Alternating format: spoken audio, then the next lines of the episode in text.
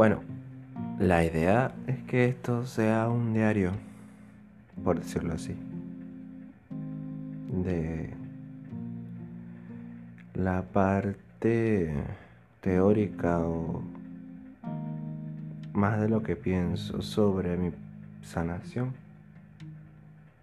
sobre lo que aprendo de mí. En YouTube estará la parte artística. Aquí quizás un poco más de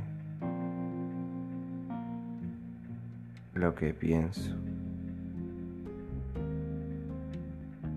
Y cómo eso se va transformando poco a poco en cada capítulo.